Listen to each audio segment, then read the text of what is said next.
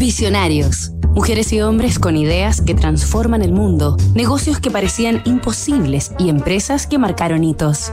La calidad no se mide en el tamaño de nuestra marca, sino en la pureza de nuestra cerveza. Gerard, Henry y Freddy Heineken. La dinastía bajo la estrella. Día en el mundo se consumen un total de 25 millones de unidades de Heineken, repartidas en 192 países. Reconocida como patrocinador principal de la Champions League, el campeonato de fútbol de clubes más importante del planeta, esta inconfundible cerveza de presentación verde, con una estrella roja como logotipo, ha posicionado sus productos e imagen en lo más alto, gracias a un siglo y medio de historia fundada en la tradición familiar que recorreremos esta semana en Visionarios, concentrándonos especialmente en sus tres primeras generaciones.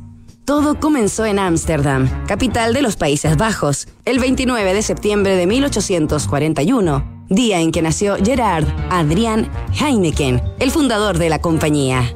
En 1864, a sus 22 años, Gerard, tras convencer a su madre, invirtió la herencia de la familia comprando una pequeña fábrica de cerveza local llamada El Pajar, sobre la que construiría su propia marca, Heineken. Los inicios fueron difíciles. La cervecería solo arrojaba pérdidas, ya que los neerlandeses acostumbraban a tomar ginebra holandesa y prácticamente nada más. Pero la apuesta de Gerard Heineken, quien en un principio no tenía idea acerca del negocio en el que había entrado, se basaba en la convicción o en la intuición de que más temprano que tarde, y de alguna insospechada manera, podría mejorar la calidad de su bebida, hacerla atractiva y masificar su consumo.